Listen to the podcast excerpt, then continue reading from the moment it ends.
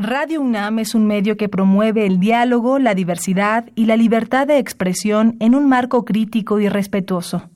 Los comentarios expresados a lo largo de su programación reflejan la opinión de quien los emite, mas no de la radiodifusora. Radio UNAM y la Facultad de Medicina presentan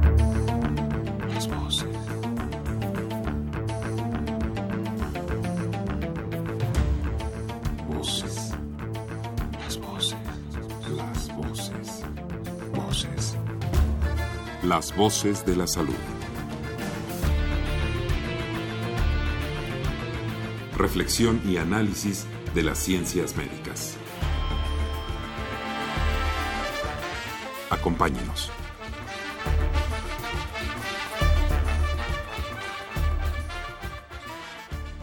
Y bien, aquí estás ya sobre la plancha, donde el gran horizonte de la ciencia la extensión de sus límites ensancha. Aquí donde la ciencia se adelanta a leer la solución de este problema, que solo de anunciarse nos espanta. ¿Cómo están? Bienvenidos a su programa Voces de la Salud. Sean ustedes bienvenidos. La Facultad de Medicina de la Universidad Nacional Autónoma de México y Radio UNAM les dan la más cordial bienvenida a este su programa. Soy Alejandro Godoy y el día de hoy vamos a hablar de ciencia forense en México. ¿Qué pasa con la ciencia forense el día de hoy? ¿Qué está sucediendo en nuestro país? Pues de este tema vamos a tratar el día de hoy y para ello contamos con la gratísima presencia de la doctora Zoraida García Castillo, quien es licenciada en Derecho por la Facultad de Derecho de la UNAM, tiene una especialidad en argumentación jurídica por la Universidad de Alicante en España, maestría en la Facultad de Derecho de la UNAM, doctorado también en el Instituto de Investigaciones Jurídicas de nuestra universidad y actualmente es coordinadora de la licenciatura en Ciencia Forense de la Facultad de Medicina de la Universidad Nacional Autónoma de México. También contamos con la grata presencia de la doctora Jennifer Incapié Sánchez, quien tiene una licenciatura en Filosofía de la Universidad del Valle de Cali, Colombia. Por, eh, por otra parte, también en la Universidad del Valle de Cali, en Colombia, tiene una maestría ella tiene un doctorado en filosofía y actualmente es responsable del seminario Bioética y Ciencia Forense y profesora de asignatura bioética y deontología forense en la licenciatura de Ciencia Forense de la Facultad de Medicina de la UNAM. Doctoras, muchas gracias por estar con nosotros en su programa Voces de la Salud. Bienvenidas. ¿Cómo gracias. Muchas Bien, gracias. Bien, Vamos a invitar a todos nuestros radioescuchas a que nos acompañen con este programa, a que nos hagan sus preguntas, sus comentarios a través de nuestras líneas telefónicas, que son el 55 36 89 89, voy a repetir, 55 36 89 89 o al 01 800 505 26 88 LADA sin costo. A continuación, señoras y señores, vamos a escuchar las entrevistas realizadas a los estudiantes de la Facultad de Medicina relacionadas con este tema, que es la ciencia forense. Adelante, por favor.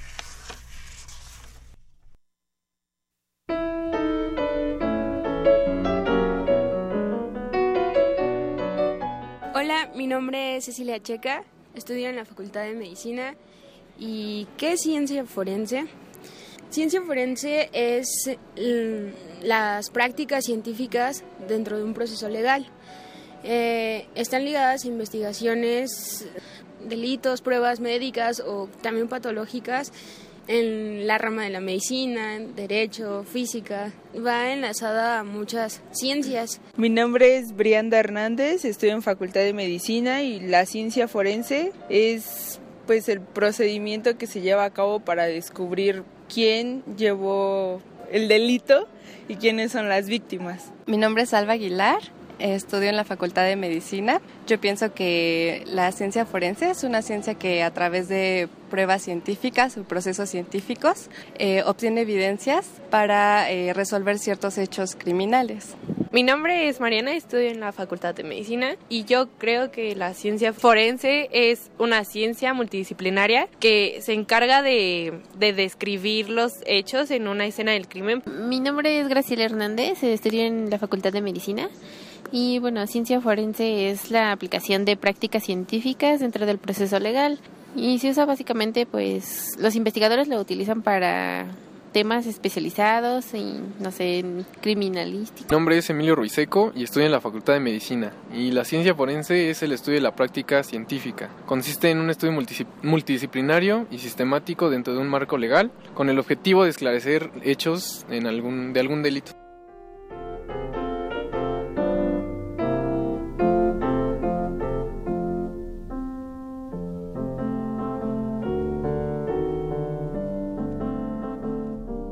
Estamos de nueva cuenta aquí con ustedes, invitándolos a que haga el programa con nosotros. Llámenos si tiene alguna duda, algún comentario, si tiene algún tema que nos sugiera para abordar los siguientes programas, por favor, no deje de hacerlo. Pues bien, entrando a tema y, comentándoles que al principio leímos un fragmento muy pequeño del poema de Manuel Acuña ante un cadáver, tratando de entrar en tema. Doctoras, Hincapié, doctora García Castillo, ¿qué entendemos? ¿Qué significa forense? Para ir entrando en tema. Adelante, por favor. Sí, muchas gracias. Pues bueno, antes de, entrar directo en el tema, creo que vale la pena retomar lo que han eh, narrado los chicos en las entrevistas que recién han pasado al aire, porque creo que lo han dicho muy bien y eso me da muchísimo gusto. Eh, cuando se habla de forense se suele hablar solo de, mm, del cadáver, de la nota roja, eh, de temas que pudiesen ser muy impactantes y con los que no quisiéramos tener mucho contacto. Eh, desde, desde el punto de vista científico, desde el punto de vista jurídico, y no es así. Lo forense es, y sobre todo cuando hablamos, lo forense tiene que ver con el foro, con la justicia, con el ágora en donde se dice el derecho. De ahí viene el uso de este término. Y cuando entonces lo usamos como una, un calificativo de una actividad como es la ciencia forense, en este caso de un eh, eh, es la aplicación de las eh, ciencias aplicado en el mundo forense. la ciencia forense entonces abarca muchos campos del conocimiento desde la medicina, que es donde estamos más familiarizados. Hablar de medicina forense o de medicina legal es algo que, que nos puede eh, parecer muy asequible, pero también hay otras calificativas de lo forense, otras áreas que se aplican en lo forense. Por ejemplo, la antropología forense, la eh, bioética forense, ya que está aquí Jennifer, ¿no? Y que es lo que ella investiga y trabaja o eh, los temas de toxicología, eh, los eh, temas de criminalística, que esos tienen que ver tanto con cuestiones científicas como con cuestiones técnicas. Entonces, hablar de lo forense es hablar de un mundo muy amplio y que coadyuva con el área de justicia para la aplicación de técnicas y, y metodologías científicas en la búsqueda de la verdad en los hechos que se controverten. De ahí que escuchamos, como bien dice la doctora, el eh, término de eh, antropología forense, como ya bien decía, eh, otro tipo de, medicina forense, la fotografía forense, etcétera, ¿no es cierto, doctora? Sí, efectivamente, de, de lo que se trata es traer distintos y diversos conocimientos o áreas de conocimientos de la ciencia que permiten y, la investigación y el desarrollo de conocimientos aplicados a la resolución de conflictos que deben verse en el ámbito jurídico. O sea, no todo lo que tiene que verse en el, contexto forense está relacionado con la transgresión del cuerpo, la transgresión de la vida. Eh, hay otro tipo de delitos que son considerados de esa forma y que no necesariamente implican el daño físico o a una persona. Muy bien, Estamos entrando en el tema de qué pasa hoy con la ciencia forense en nuestro país. Sabemos que en la Facultad de Medicina existe esta, esta, esta carrera, esta licenciatura, y yo quiero invitar a todos nuestros radioescuchas, si tienen alguna duda, alguna pregunta, a que nos llame. Para ello voy a repetir nuevamente nuestros nuestros teléfonos que son el 55 36 89 89 y el LADA sin costo 01800 505 26 88. Ahora, doctoras, el fundamento de lo que es forense solo tiene que ver específicamente con actos violentos, solo, solo va a tratar o estudiar lo que significarían actos violentos, o podemos abarcar otras, otras ramas, otras cosas? No, como lo decía Jennifer, tiene aplicaciones en todos los campos de resolución de la justicia. Por ejemplo, en el ámbito penal, en el ámbito familiar, en el ámbito civil, en el ámbito administrativo. O sea, cuando se necesita un dictamen contable para eh, resolver alguna cuestión fiscal, ya se está haciendo aplicación forense desde un campo del conocimiento específico en que el juez o el jurista no es el conocedor el abogado que ejerce como jurista o que es un resolutor de controversias eh, conoce del derecho, pero no conoce de otros campos que le son muy importantes para poder dictaminar respecto de los hechos. Eh, puede que necesite de un contador, puede que necesite de un ingeniero, ver cuestiones de estructura, por qué explotó una bomba, qué origen tienen ese, ese tipo de explosivos, pudieron ser caseros o son de tipo industrial, eh, no sé, ahora que hemos estado después del sismo, a, a los expertos se les ha estado preguntando, ¿y, ¿y es predecible un sismo? Si eso tuviese una aplicación forense, llegase a tener una aplicación forense, pues eh, llamar al experto para preguntarle sería muy interesante. Eh, en las aplicaciones usuales de lo forense vienen desde las, las áreas biológicas, las áreas físico-matemáticas, las áreas químicas, las áreas psicológicas. Eh, y podemos irnos así expandiendo en el campo del conocimiento para llegar a cuestiones muy específicas. Entonces, no tiene que ver necesariamente con lo violento, tiene un sinnúmero de, de, de, aplicaciones, la prueba genética, por ejemplo, para determinar paternidad, o la prueba grafoscópica para determinar la autenticidad de una firma, o la documentoscópica para determinar la, la autenticidad o veracidad de un documento, eh, pero también para conocer eh, mm, cuestiones de tránsito, entonces esa, eso es cuestión de física, de mecánica de hechos, en las lesiones, en todo, todo es, la verdad es que es un complejo, porque hay otra cosa interesante.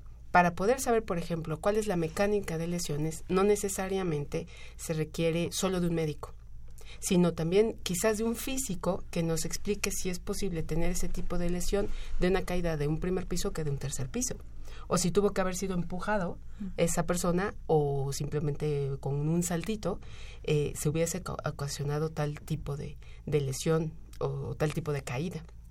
Entonces, las cosas van haciendo más complejas. A lo mejor el médico necesita también de un patólogo, o de hacer análisis histológicos, o de tener otro tipo de, de, de, análisis, como puede ser odontológicos o antropológicos, para identificar a una persona. Entonces, la complejidad de las ciencias forenses hace que esta área se vaya haciendo no solo multidisciplinar, sino también transdisciplinar, y que haya mucha necesidad de intercambio de ideas, de homologación del lenguaje entre los distintos científicos para analizar un solo caso. Eh, y esto pues lo hace maravilloso. Claro, entiendo muy bien y, me resulta muy interesante lo que nos están comentando. Y es inevitable hacerle la pregunta o, o entrar al tema tanto de tanta información que tenemos por los medios entre películas, series de televisión, historias, novelas, etcétera, toda esta gama de posibilidades en donde uno eh, se acerca o nos han acercado este tipo de, ejemplos, quiero manejarlo como un ejemplo de ciencia forense, pero ya con la explicación que nos dan ustedes que están perfectamente en el tema, que son profesoras de esto, que están llevando esto con toda puntualidad, nos dan la, la, panorámica real de lo que significa forense. Y no solo es criminalística, como pensaríamos que, bueno, pues es, hubo un asesinato, un crimen, un, un asalto, un choque, y entonces aquí resulta que solamente para esto interviene la ciencia forense, sino eh, interviene muchísimo más de lo que nosotros podríamos imaginar. Ahora, ¿por qué está... Eh, claro que tenemos esta sensación por todos los medios de comunicación. ¿Qué nos puede comentar al respecto? ¿Qué tan cierto, qué tan falso está esta relación entre los medios y la criminalística o la ciencia forense? Sí, eh, ah, creo que más bien hay como una mitificación de la ciencia forense como una disciplina, un área del conocimiento dedicada exclusivamente a los delitos o al, daño de las personas. Creo que la ciencia forense es mucho más que eso y creo que valdría la pena decir que el, el objetivo final de la ciencia forense es la restitución del tejido social en tanto que estas investigaciones pues va a permitir que quien se siente afectado por otra persona eh, ante un juez se resuelva la querella, el juez determine eh, quién tiene razón y quién no, y a partir de allí eh, queden resarcidos los, los inconvenientes. Entonces creo que va mucho más allá, va mucho más allá de investigar solo delitos, va la, la propuesta sería de alguna forma pensar que el tejido social es como la base de, de la propuesta de la ciencia forense y a partir de allí nos apegamos al conocimiento científico. Y esto pues pensando en la, en la reforma constitucional. Voy a retomar el tema un poquito más adelante y sin embargo sí quisiera ir conduciendo a nuestros radioescuchas como yo mismo me siento un radioescucha más, si me lo, si me lo permiten expresar de esa manera eh, quisiera ir tomando el, tema paso a paso. Cuando se habla de delito, ¿de qué estamos hablando? ¿Nos podrían explicar? Sí, claro. Por favor. El delito es um, una descripción de una conducta eh, que se encuentra tipificada por las leyes penales eh, en principio, pero cuando esta conducta se realiza, pues ya toma varias características que hacen que se adecue a esa descripción. Entonces, la comisión del delito va tomando la complejidad, primero, de estar adecuada a ese tipo penal, que sería la descripción de la ley penal, y pues a otro tipo de cuestiones que suceden para que se pueda considerar esa conducta como un delito. Por ejemplo, que la persona que lo cometió haya sido consciente de que estaba cometiendo algo ilícito, entonces eso la hace imputable, o que lo haga eh, eh, siendo mayor de edad, eso también lo hace ser una persona responsable de sus actos, porque otra, otro tipo de infracciones es lo que sucede en personas que son menores o que no tienen capacidad intelectual para poder em, eh, ejercer plenamente su voluntad. y otras circunstancias que también adecuen o, pongan a la persona en, en, esa eh, situación de hecho y, de derecho para ser considerada como que se como haber cometido un delito. Em, el delito es un tema eh, es uno de los grandes temas que se analiza desde la dogmática penal, que es un área del derecho, y es eh, con el que frecuentemente se relaciona a las ciencias forenses. Porque precisamente en el área penal es donde más dudas hay para saber eh, qué fue lo que sucedió. O sea, un agente del Ministerio Público, en principio, y después un juez, quiere saber qué es lo que ahí pasó. Y para saber qué es lo que ahí pasó, porque precisamente ese, esa descripción del tipo penal que después da, puede dar lugar a la configuración de un delito, pues es precisamente una descripción de hechos. Por ejemplo, el, uno de los tipos penales más simples que existen en nuestras leyes es comete el delito de homicidio el que priva de la vida a otro. Privar de la vida a otro es lo que hay que probar. Se privó de la vida, entonces hay que ver si existía vida antes de la, comisión de la conducta para, para saber si, si hubo una privación de vida y otras complejidades que se van eh, se tienen que arguir en, un juicio, pero que solo se pueden aclarar si tenemos pruebas. Las pruebas tradicionalmente han sido pues en en décadas pasadas, en siglos pasados, fue la confesión. Y por eso es que tuvo tanto éxito la tortura en muchos sistemas de justicia. Porque pues bastaba con eso y ya quedaba aprobado todo. Pero, pues también han tenido peso específico otro tipo de probanzas, como son las testimoniales, las documentales, y se fueron armando reglas para que se puedan estas eh, ir valorando. Pero, eh, pues el mundo va cambiando, afortunadamente, eh, las tecnologías van avanzando, la ciencia también, y esta nos ha permitido conocer qué es lo que sucedió, explicarnos fenómenos, ¿no? Y eh, entonces se ha, la justicia ha hecho, ha tomado del, del, de la ciencia lo que le ha parecido que es pertinente para poder ir conociendo qué es lo que ha, lo que ha sucedido. Ahora eh, la, la, justicia tiene un reto, ¿qué ciencia es la útil?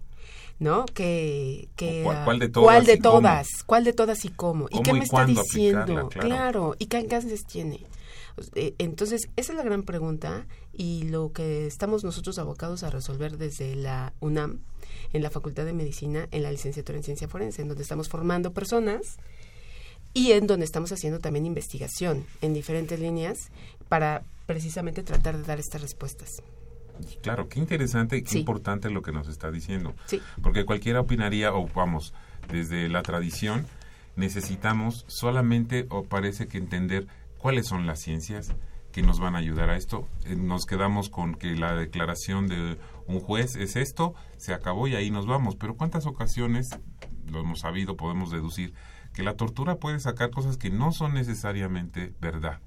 Y, me, y estoy tratando de entender que la ciencia forense sí nos puede llevar a la verdad. Sí, a, a conclusiones objetivas, Claro, porque precisamente eso es lo que busca la ciencia, ¿no? Sí. La, la ciencia en sus investigaciones está buscando objetividad. Claro que siempre no habrá verdad absoluta. Y eso es lo que hay que tenerle, de- dejarle muy claro desde la ciencia al jurista. Es decir, bueno, aquí tenemos un acercamiento de lo que pudo haber sucedido. Pero tú, jurista, tienes que concatenarlo con otras eh, pruebas científicas y otras pruebas circunstanciales que te hagan llegar a una conclusión. Ahora, el sistema de justicia que nos rige actualmente exige que haya un gran nivel de convicción, o sea, que el, el, el nivel de verdad que se haya logrado probar en un, en un juicio sea casi absoluto. Entonces, ese es un gran reto epistemológico para, para el área de justicia. Ahora bien, vamos a ver si entramos en un tema un poco escabroso. ¿Qué ha pasado? ¿Se sabe, en su opinión, para que haya eficacia en el sistema de procuración de justicia? Eh, es, es un tema bastante delicado, es un tema bastante sutil, justo por lo que decía, explicaba la doctora Zoraida. La ciencia forense es un ejercicio que se hace para el público y que está pensado para, para el servicio de las personas. Y por lo mismo siempre está con todos los reflectores en ella. Entonces el ejercicio, eh, el, cualquier error que se cometa en el ejercicio de la procuración y la impartición de justicia, pues va a ser observado y va a ser escandaloso, sobre todo por el tipo de cosas y el tipo de análisis que se pueden hacer. Entonces, digamos que no podríamos hablar de una ineficiencia en la procuración de justicia, porque si eso se diera en esos términos, tendríamos una sociedad insostenible, de alguna forma. Pensaríamos quizá que tenemos errores reiterativos de algunos funcionarios. Y eso es muy llamativo y es lo que trae los reflectores. Entonces creo que más bien el problema está en que estamos eh, generalizando los errores de pocas personas en todo un ejercicio profesional cuando realmente no es así. Es mucha más la gente que está haciendo su trabajo bien hecho. Y quizás resulte que hay demasiado eco con un asunto, con un caso muy sonado eh, por, su, por sus implicaciones, por su escándalo, si se puede llamar de esta manera, más que porque la generalidad se llega a resolver bien. ¿Estoy equivocado o, corríjame, por favor? Yo creo que tenemos que tener en cuenta que tenemos una realidad. Los servicios forenses en México, eh, por supuesto que necesitan eh, de tener, uh, de ser analizados y de ver cuáles son sus áreas de oportunidad. Y, y es precisamente, creo, lo que vio la universidad cuando pensó en crear este plan de estudios de la licenciatura en ciencia forense, decir, a ver, si tenemos un problema social, es decir, un problema nacional, que es un problema de justicia, eh, y desde el ámbito de políticas públicas, pues se ha pensado en que tuviésemos que renovar nuestro sistema de justicia, que hay que capacitar más a los actores, a los jueces, a los policías, a los agentes del Ministerio Público. Pues la UNAM ve, pues también a los científicos, ¿no? Y nosotros, si nosotros estamos formando profesionales desde el ámbito de la justicia, pues formemos también a los profesionales que desde el ámbito de la ciencia van a coadyuvar con la justicia. Y eso creo que es una forma de contribuir desde la UNAM a los problemas sociales nacionales. Eh, los servicios forenses en México, bueno, pues sí que tienen que, seguramente problemas de recursos, problemas de operatividad, eh, eh, se, podemos identificar pues que hace falta estandarizar ciertos procedimientos, eh, siempre tendremos un problema presupuestal, siempre tendremos retos en el avance de la investigación para tener mayor conocimiento, en tener sistemas de información. Cuando hace un momento mencionaba, a ver, hay un, fenómeno público que es el de la ciencia forense que todos vemos en televisión, ¿no? Es el boom del CSI, el que entonces ya todo el mundo eh, sabemos más o menos de qué se habla cuando se habla de ciencia forense. Pues es un mundo irreal el que, el que vemos en la tele porque eh, pues está mm, lleno de, ide- de, de, cuestiones que no siempre suceden, ni siquiera en los países más avanzados, que puede ser Estados Unidos o puede ser Europa, en donde tengan mucha tecnología o grandes avances, aga- avances científicos. Hace falta tener, por ejemplo, un buen sistema de intercambio de información bancos de datos biológicos, por ejemplo, o dactilares, etcétera, para o, o balísticos para poder hacer lo que sucede en la televisión, en donde tomando una muestrita de algo como un cabello o una media huella en un vaso, pudiese identificarse una persona en un minuto o en menos tiempo. En un capítulo En de un cap- 40 sí, claro. ¿verdad? Si tú Entonces, pasa un eso capítulo y ya, su- ya sería resolvieron el problema. posible sí y solo si estuviéramos muy, muy avanzados en, a nivel nacional y mundial en el intercambio de información, claro, una información controlada. Entonces, sí hay muchos retos que hay que ver de manera, con los pies muy puestos en la tierra y, y analizando todas esas eh, pues, tareas por hacer desde el ámbito eh, público, del servicio público y desde el ámbito de la investigación y de la academia. Me parece muy interesante, muy justo eh, y, y importante para nuestro auditorio entender que en, en la universidad, en la Facultad de Medicina, existe esta carrera. Sí. ¿Cuál es el nombre exacto de la carrera, por favor? Licenciatura en Ciencia Forense. Licenciatura en Ciencia Forense. Ahora, Sí. ¿desde cuándo estaba la inquietud de crear esta licenciatura en la UNAM y por qué? Bueno, pues la licenciatura se empezó a fraguar, según nos cuentan, porque a ninguna de, nos- de nosotras dos nos tocó vivirlo, pero sí que estamos ahora en la operación y en la ejecución, eh, desde la época en que el doctor Narro era director de la facultad. Y él lo empezó a impulsar, se empezó a trabajar con el proyecto. Es los- un proyecto de, de plan de estudios, pues no es fácil, porque tiene que haber análisis complejos. Además, el plan de estudios es complejo en sí mismo, ¿no? Se abarcan varias áreas del conocimiento y eh, crear estas nuevas licenciaturas que son eh, integradas por varias áreas del conocimiento siempre es un reto eh, para el trabajo usual en la universidad que qué bueno, la verdad, dicho al margen, eh, las eh, nuevas carreras, entiendo que llevamos en la 121, eh, han sido de, con este perfil, ¿no? Integradas de manera multidisciplinaria con miras a ser eh, transdisciplinarias. Entonces empezó a trabajar precisamente y coincidió con esta mira a que estábamos transitando en el país, en, en una reforma penal que iba desde un sistema inquisitorio a un sistema acusatorio, el conocido popularmente como el sistema oral, y que sí que cambia paradigmas en cómo in- investigar los delitos y cómo eh, llevarlos al, al sistema de justicia. Eh, el proyecto tuvo, entiendo, aproximadamente unos ocho años de transición en su época de elaboración y pues fue aprobado en enero de 2013, ya siendo rector el doctor Narro y siendo director el doctor Graue. Entonces, pues ha sido un proyecto que ellos dos impulsaron muchísimo en su nacimiento y propiciaron que tuviéramos pues nuestras propias instalaciones, nuestros propios laboratorios eh, y, poder hacer eh, que la interacción de la Facultad de Medicina con otras facultades para la ejecución del plan de estudios y con otras instancias de gobierno, como son eh, procuradurías o tribunales, puedan también recibirnos a nuestros muchachos en clases, como si fueran las clínicas del médico cirujano. A nosotros nos reciben a nuestros muchachos tan- para tomar clases en su último año de, de la carrera. Qué interesante, qué bueno que nos menciona esto. O sea, que el proyecto tiene pues más de 10 años, Sí. por lo menos 10 Por lo años, menos, por, por lo menos lo 10 menos. años. Qué bien, y, y dígame una cosa, eh, que seguramente algunos de nuestros radioescuchas se están preguntando por qué la licenciatura está en la Facultad de Medicina y no en alguna otra facultad como Derecho, por ejemplo. Porque pudo haber sido. O sea, bien, Sí pudo haber sido. bien podría haber estado en Derecho o, a- o haber estado en Medicina. Es más, eh, mucha gente opina que es algo que está más sesgado a lo jurídico que, que, a, que a otra cuestión. Pero la verdad es que en Medicina eh, se pudo gestar la idea sobre todo creo que la mayor justificación es porque tiene una carga muy importante de ciencia. Y claro. esto lo, lo pudimos impulsar desde la Facultad de Medicina, auxiliándonos un poco con, bueno, un mucho, con otras facultades, por ejemplo, como la de química, que ha participado muchísimo, ¿no? Entonces nos ha dado un gran empuje para que pudiesen, eh, eh, pudiésemos arrancar en laboratorios y pudiésemos arrancar en investigación. Y lo mismo ha hecho la Facultad de Ciencias, el CECADET, el Instituto de, Investigaciones, de Investigaciones Antropológicas. Entonces, para crear un plan de estudios como este, se necesitaba una visión científica. Y tender el puente con la Facultad de Derecho para que ellos también nos aportaran esa parte tan importante que es la de la del sistema de justicia. ¿Tiene usted preguntas? ¿Tiene comentarios?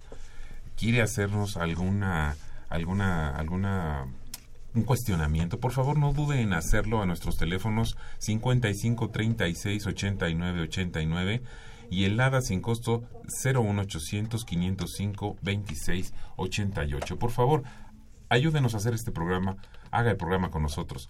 Vamos a ir a hacer una breve pausa musical y regresamos enseguida. Muchas gracias.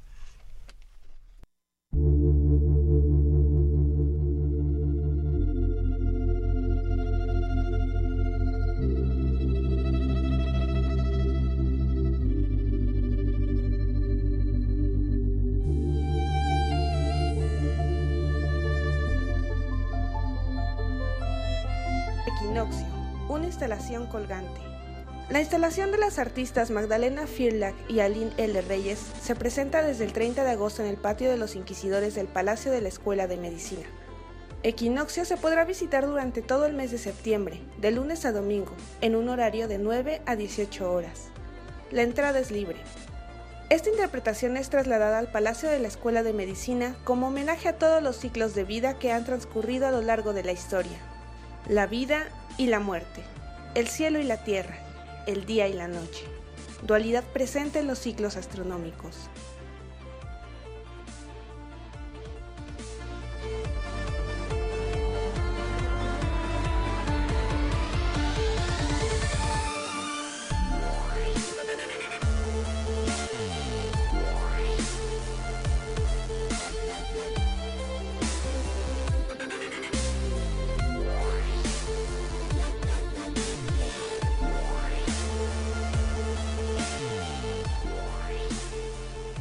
Ya estamos nuevamente con ustedes al aire en este su programa Voces de la Salud. Estamos tratando el tema La ciencia forense hoy en México. Vamos a escuchar algunos algunas invitaciones, actividades que están realizándose en el Palacio de la Escuela de Medicina, en el Centro Histórico de la Ciudad de México, allá en las calles de Brasil y Venezuela. Están todos ustedes cordialmente invitados. Volvemos a nuestro tema. Empiezan a llegar llamadas. Les reitero, 55 36 89 89 o 01800 505 2688. Llámenos, por favor. Mire, la señora Laura Cruz pregunta, ¿qué es lo correcto? ¿Ciencia forense o ciencias forenses? Bueno, creo que es, es una discusión muy, muy interesante. Es, es un debate abierto todavía, porque podríamos decir que una ciencia es aquel ya área del conocimiento de donde se produce este conocimiento nuevo se genera y se hace aplicación del mismo. Y nosotros tenemos la particularidad de que nos apoyamos en diversas áreas del conocimiento para que hagan aportes al área forense. Y aún así, en el área forense, las ciencias que están aplicadas al área forense generan conocimiento específico al ámbito forense y es aplicado allí mismo. Entonces, digamos que es un debate es un debate abierto eh, donde han participado juristas, científicos, este, pedagogos y es un debate que seguimos teniendo. Entonces, en el caso nuestro ha sido... Podemos nombrarlo de cualquier, forma y, es Exactamente, sí, bueno, pues, absolutamente puede ser ciencia forense o ciencias forenses, ya que intervienen varias ciencias. Sí, claro. Exactamente. Lo, más común es denominarlas ciencias forenses en plural, porque son distintas áreas del conocimiento aplicadas a lo forense. O sea, que auxilian al foro, auxilian a la justicia para resolver una cuestión. Entonces, decir ciencias forenses es algo muy conducente.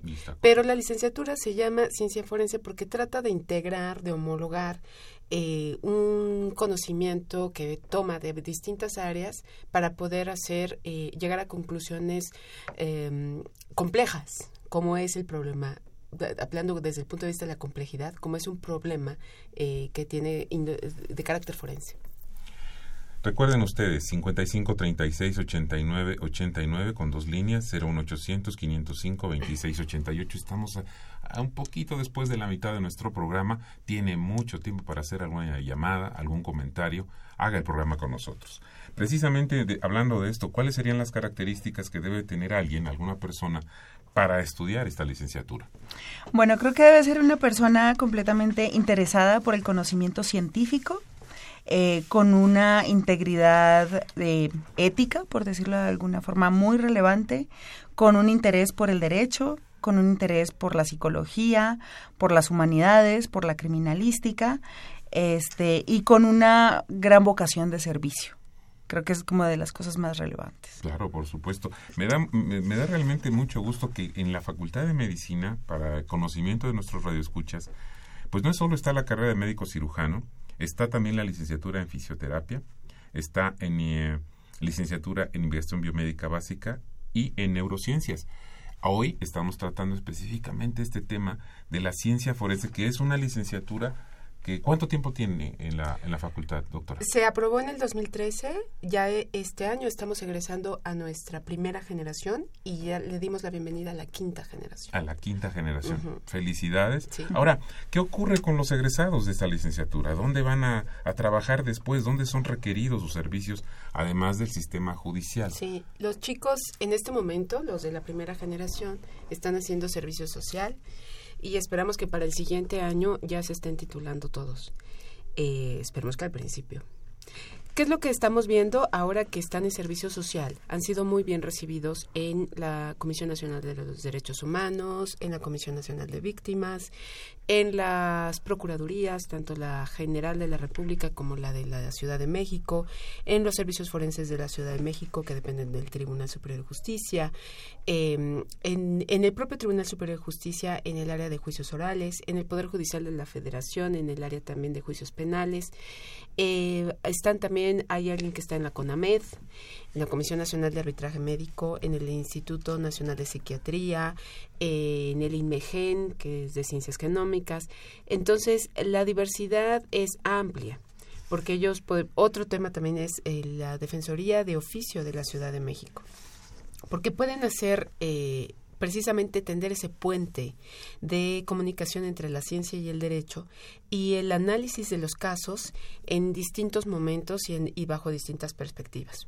Como asesores del defensor público eh, les encontramos muy muy buena aplicación porque son unos analistas integradores del hecho eh, conf- conflictivo em, principalmente penal, pero que también podría ser de otras áreas del, del derecho, y eh, buenos estrategas si trabajan mano a mano con el jurista, con el abogado defensor, por ejemplo, para eh, poder rebatir un cierto tipo de pruebas para ver cómo integrar una teoría del caso que es una hipótesis de lo que haya sucedido en el en el juicio no lo que se tenga que resolver en el juicio. Entonces eh, um, tienen todas estas áreas de aplicación tanto en la composición en el tratamiento con víctimas el análisis integral análisis integral científico el análisis criminalístico.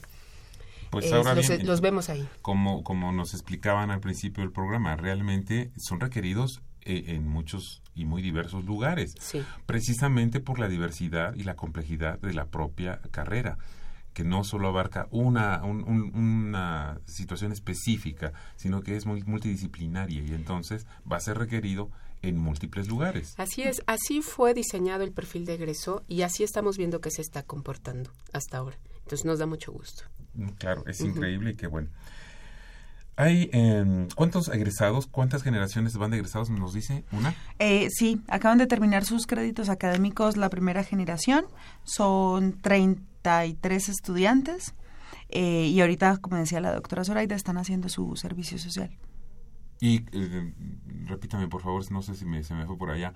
¿Cuánto dura exactamente la carrera? ¿Cuántos años? Son nueve semestres. Nueve semestres. ¿Estamos hablando de cinco años? Em, cuatro años y medio, Cuatro quizá. años y medio. Dependiendo de la opción de titulación que escojan los estudiantes, ah, puede variar de cuatro años y medio a, a cinco años. Pues aquí está, pues si me permiten hacer el anuncio para los interesados en esta en esta nueva puedo decir nueva nueva carrera dentro de la Facultad de Medicina para que vayan y se informen y quizás sea sea un lugar de destino para gente que no tiene una clara idea hacia dónde puede estudiar, pues aquí hay una opción, ¿verdad? Pero, y si me permite, ya que lo menciona, este es un muy buen momento, de verdad, para, para que los chicos que se estén interesando por cursar una carrera como estas, habría que decirles esto. El ingreso a la licenciatura es, es indirecto, o sea, hay que entrar primero a la UNAM y luego hacer un, pasar por un proceso de selección que nosotros hacemos.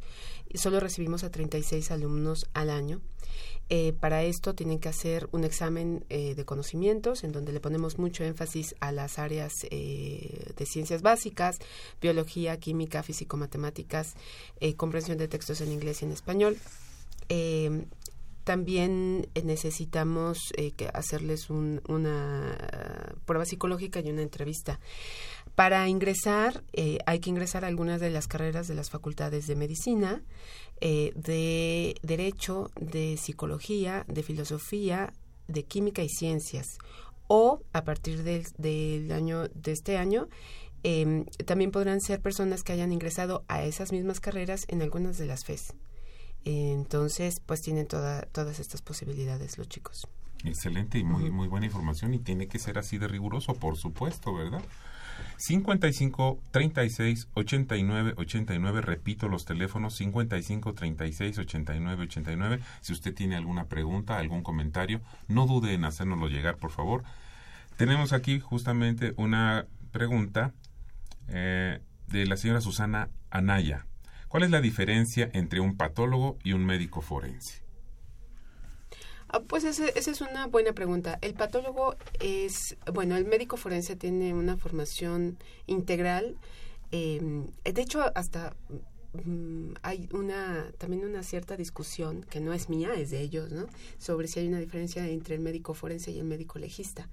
Eh, creo que después de ver sus discusiones, creo que son, o sea, básicamente es igual. ¿No? Pero eh, son capaces de hacer dictámenes eh, de lesiones, por ejemplo, para explicarlo de una manera práctica, de hacer necropsias, eh, de hacer toda una apreciación de, de lo que pudo haber ocurrido, del, del auxilio desde, que desde la medicina se le debe dar a un juez en el análisis de, de no solo de un cadáver, sino también de una persona que tenga vida, pero que haya podido haber sufrido, haber podido sufrir perdón, haber sufrido una lesión que sea relevante para lo jurídico o quizás no una lesión necesariamente ocasionada por un, por un delito doloso, sino puede ser también un, un médico forense podría ser de mucha ayuda en cuestiones de irresponsabilidad médica, por ejemplo, ¿no? El patólogo eh, analiza sobre todo eh, enfermedades, y eh, se adentra en las cuestiones eh, de tejido y de orígenes eh, que no necesariamente son se encuentran relacionadas con, con todo el, espectro de, del médico legista o del médico forense. Entonces, digamos que es un especialista que puede dar explicaciones de origen un poco más Mm, meticulosas o especializadas respecto de el origen de la enfermedad o el, el, la situación del tejido, etcétera. Eso desde mi punto de vista. Estamos hablando el día de hoy de la ciencia forense hoy en México con las doctoras Zoraida García Castillo con la doctora Jennifer Incapié Sánchez, ambas de, la Facultad de Medicina, eh, que llevan, eh, son las responsables de la carrera en la Facultad de Medicina. Yo quiero preguntarles, eh, sé que va a haber un evento muy importante próximamente. Se trata de un congreso. ¿Nos pueden hablar de, este congreso, precisamente de, este, de esta ciencia? Sí, lo, lo, lo, que estamos organizando nos tiene muy animados. Es el, nuestro tercer congreso de ciencia forense. Ya el tercer eh, congreso. Es el, ya es el tercer congreso. El primero lo celebramos con un tema que convergía, hacía converger lo, lo forense con el género. Entonces fue una cuestión interesantísima, lo celebramos eh, en el año 2014 en el Auditorio Fournier. Después tuvimos un segundo congreso que tenía que ver mucho con temas antropológicos sobre identificación de personas, eso fue hace dos años. Y en este año estamos organizando nuestro tercer congreso que habla sobre la ciencia forense en México hoy. Eh, mm, convergieron varias circunstancias eh, que nos llevaron a, decidirnos por, por, la organización de este tercer congreso. Uno, por supuesto, dar continuidad a nuestros congresos anteriores y tener esto como una tarea permanente cada dos años. Dos, porque eh, nos conformamos hace un par de años como red temática una red temática reconocida por CONACIT. Este tipo de programas que propicia CONACIT hace que se junten, se unan eh, académicos de la nación, de todo, de toda la República, que tengamos temas comunes. En este caso nosotros tenemos como tema común lo forense y entonces llamamos a otros académicos del interior de la República, del ámbito internacional y también llamamos a áreas a las áreas de gobierno y de la sociedad para poder integrar esta esta red y ya integrados y reconocidos por CONACIT, nos dimos cuenta que hacía falta ver, bueno, si queremos trabajar juntos y estamos cada quien haciendo lo nuestro, pues habría que partir sobre el estado del arte. Y eso es algo que hemos estado trabajando desde el año pasado.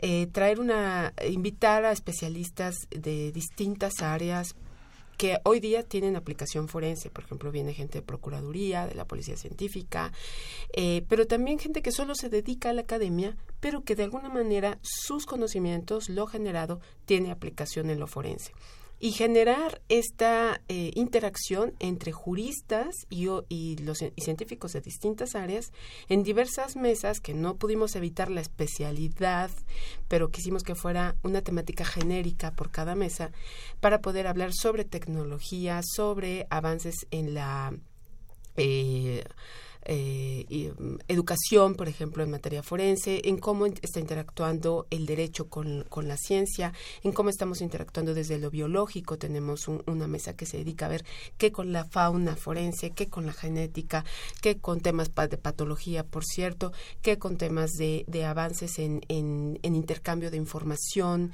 porque esto es algo que también hay que, hay que analizar.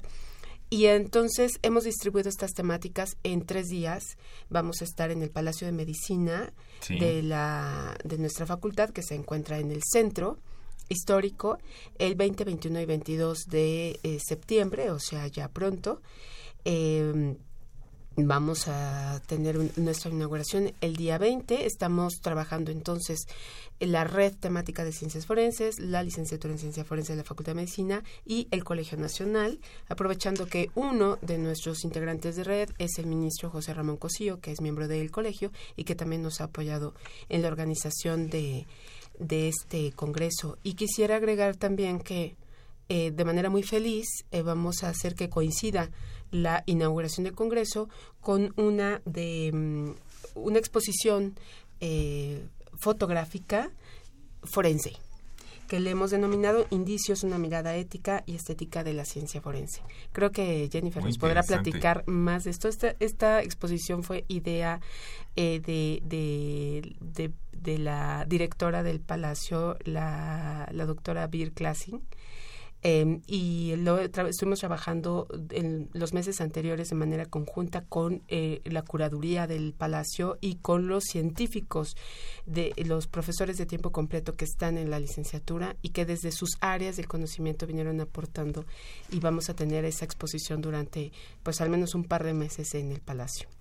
Sí, gracias. este, efectivamente es una exposición en donde confluimos eh, el aporte científico y la fotografía científica eh, y la estética en pro de la dignificación del ser humano, ¿no? Y de alguna manera también de desmitificación de la ciencia forense como, la, como una disciplina dedicada exclusivamente a la investigación de delitos. Entonces, ¿qué es nuestra exposición? Es una exposición de las fotografías que se emiten desde diversas disciplinas en el contexto científico Estamos hablando de la odontología forense, la antropología forense, la entomología forense, la fotografía forense en sí misma y eh, em, rodeando toda la exposición, pues hay una em, reflexión bioética y ética en torno al trabajo que se hace en el contexto forense. Pues está muy interesante lo que nos están diciendo, porque no solo está el Congreso, que es este tercer Congreso, eh, ya, que va a realizarse el 20, 21 y 22 de septiembre. ¿En qué horarios, doctora? Pues vamos a estar tiempo completo.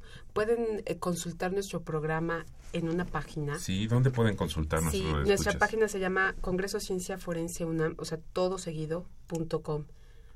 Congreso Ciencia Forense UNAM. UNAM com. Ahí pueden consultar horarios, participantes, porque qué temas y qué, y qué tipo de, temas y qué eh, otros participantes. ¿Tienen participantes del extranjero en esta ocasión? Tenemos varios participantes del extranjero. Eh, por ejemplo, en el área jurídica viene Mauricio Duche. Él es un académico de, la, de, Chile que estuvo muy inmerso en la implementación del sistema de justicia acusatorio en Chile, que, que es vanguardia en Latinoamérica. Y últimamente eh, ha estado estudiando también temas de, de prueba y prueba científica, entonces vamos a tener, eh, va a participar en una mesa inaugural junto con el ministro José Ramón Cosillo el primer día. Claro que antes estamos teniendo un, varios cursos pre-congreso eh, que vamos a empezar en la propia licenciatura desde el lunes, pero el día eh, miércoles tenemos dos simposios durante la mañana antes de la inauguración, uno en materia de psicopatología forense y otro en materia de entomología forense. Al, los siguientes dos días, jueves y viernes, vamos a estar trabajando otros temas que tienen que ver con eh, fenotipos, ADN. Estamos invitando a, bueno, del extranjero viene el doctor David Schrick, que es director del Instituto Transfronterizo de la Escuela de Estudios de Paz en San Diego, California, y él, eh, bueno, sus líneas de investigaciones eh, se han volcado en, en, los temas de frontera y de justicia de frontera. Entonces, nos traerá eh, su análisis pues uh, jurídico, sociológico y para tratarlo de aterrizar con, con los las problemáticas de temas forenses. Eh, también tenemos eh, temas que tienen que ver con toxicología, sobre todo queremos darle un viraje al análisis toxicológico hacia temas de ambiente porque por lo general se eh, relaciona lo toxicológico con el uso de drogas, y no solo es eso, sino que en lo forense también hay que analizar otras cuestiones y eso es lo que queremos tocar en la en la en, esa mesa. Es el medio ambiente, sí, este, sí pesticidas, qué sé yo, una, gama sin fin de, cosas que nos, nos están... Exactamente eso. Entonces tenemos una mesa de identificación humana y antes de la mesa, pues platica con nosotros el doctor Alfredo Gómez Valdés, que él está en la ENA eh, y dirige el posgrado de antropología física. Es también profesor nuestro en la licenciatura en ciencia forense. Eh, la verdad es que tenemos un equipo bien bonito de antropología forense que se ha unido con, los, con el entomólogo y la odontóloga. Eh, y bueno, pues vamos a abordar también estos temas de identificación de personas, que es el gran tema eh, de problemática forense en el país actualmente. Tenemos como invitado especial también como plenario al doctor Víctor Sánchez Cordero, que es director del Instituto de Biología de la UNAM, que también, sin ser el eh, tener sus, sus, líneas de investigación dedicadas a temas forenses, sí nos puede hablar muy bien de sus líneas de investigación con la relevancia en aplicación forense. Entonces, él, por ejemplo, su, plenaria se intitula Geografía de los zoonosis emergentes de importancia forense. Em, por supuesto, vamos a dedicar una mesa completa a temas de fauna forense, entomología forense. Invitamos a la doctora Fegui Ostrowski, que ella está en la Facultad de, Psicología y dirige el laboratorio de psicofisiología y neurofisiología. Eh, y bueno, pues que ha tenido eh, muchas publicaciones importantes y una intervención importante en el análisis de ciertos casos relevantes para eh, explicarnos la conducta delictiva desde el análisis neurocientífico. Entonces, seguramente su ponencia pues va a estar muy interesante. Y por supuesto tenemos una mesa de psicopatología forense. Eh, tenemos también una eh, plenaria. Viene la doctora Evangelina Camacho Frías, que ella dirige el Laboratorio Nacional de Prevención y Control de Dopaje de la CONADE. Entonces le estamos dando esa otra perspectiva. Insisto, mm, tratamos de que nuestros eh, mm, ponentes vinieran de varios sectores, ¿no? No solo desde el punto, desde quienes están en el ámbito forense, o sea, en policías o en procuraduría, sino también llamar a quienes están trabajando desde otras áreas, pero que tienen eh, trascendencia en lo forense. La doctora Patricia eh, Rosalinda Trujillo Mariel, ella es la titular de la División Científica de la Policía Federal. Policía Federal tiene una división muy potente y muy bien equipada, con gente muy bien formada en, la investigación de los delitos desde el punto de vista científico.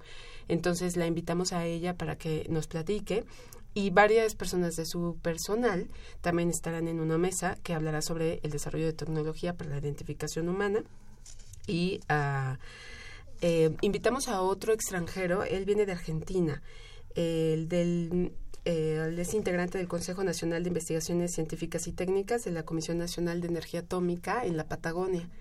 Es físico y ha hecho investigaciones muy interesantes desde el punto de vista físico para reconstrucción de hechos y esto le ha servido muchísimo para el desarrollo de sus líneas de investigación eh, en aportación a la, a la justicia en Argentina. Eh, algo que sucede en Argentina es que allá sí que llaman mucho a los científicos que están en la academia para que les hagan dictámenes forenses. Entonces, él, su línea de investigación es eh, en mucho forense y él nos trae una plenaria con estos temas. Y bueno, pues hablaremos, cerraremos el día viernes con una mesa sobre avances en la enseñanza profesional de la ciencia forense, porque este sí que es un tema. Eh, la capacitación y la formación de personas en la ciencia forense en México se ha dado, claro que sí. Eh, cada institución de justicia eh, tiene sus propios cursos, forma a su personal, lo está capacitando constantemente. Pero digamos que esto no es, es cuestión de capacitación o de educación continua y nosotros queremos abordar el tema de formación profesional también desde el pregrado como estamos haciendo. La licenciatura en ciencia forense en este ámbito, de, en ese contexto de la red temática, ha formado un seminario con otras universidades del país, universidades públicas, eh, para la revisión de nuestro plan de estudios y para la formación o la integración de nuevos planes de estudios que quieren implementar otras universidades. Por ejemplo, la UDG en el CUT Tonalá quiere, está a punto de abrir la carrera de ciencia forense también.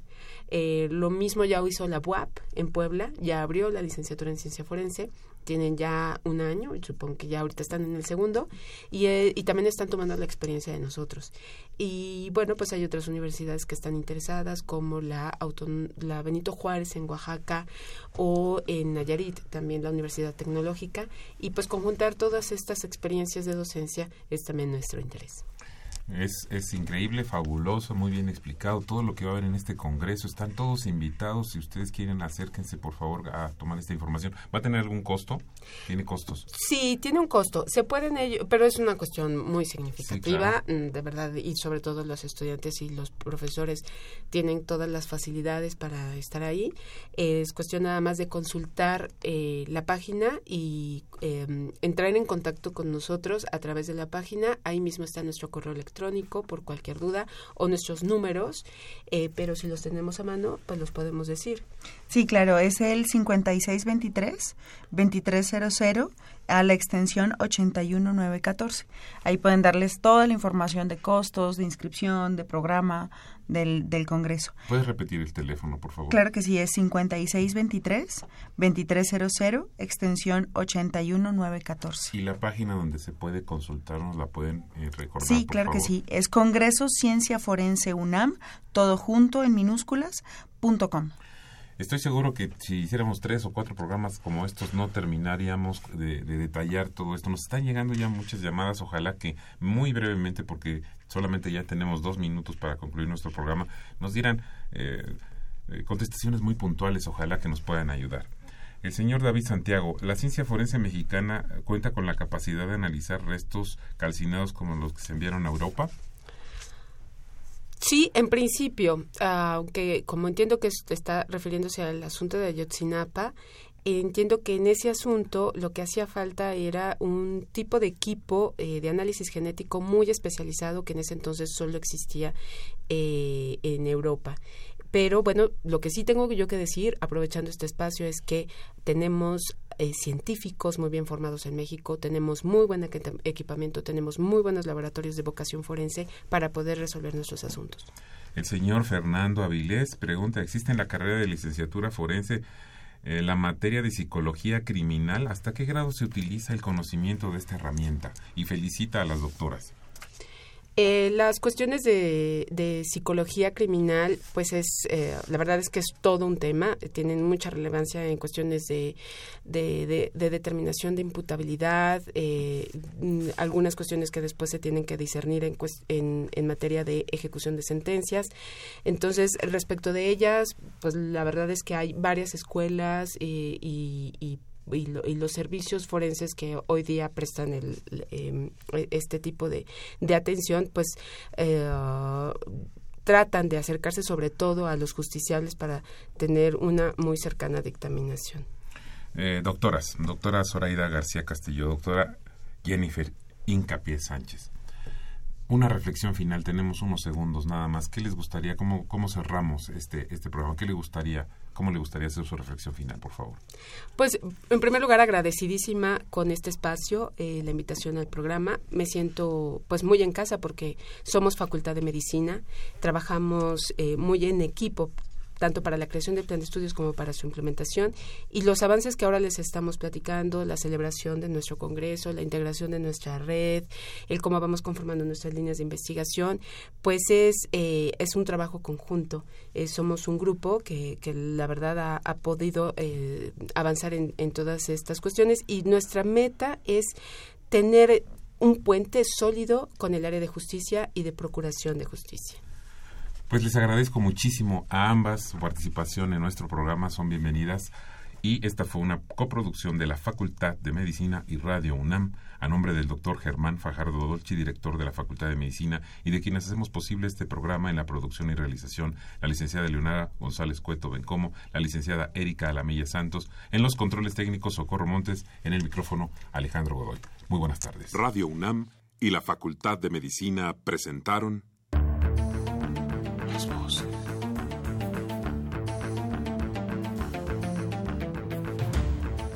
Voces. Las voces. Las voces. Voces. Las voces de la salud. Reflexión y análisis de las ciencias médicas.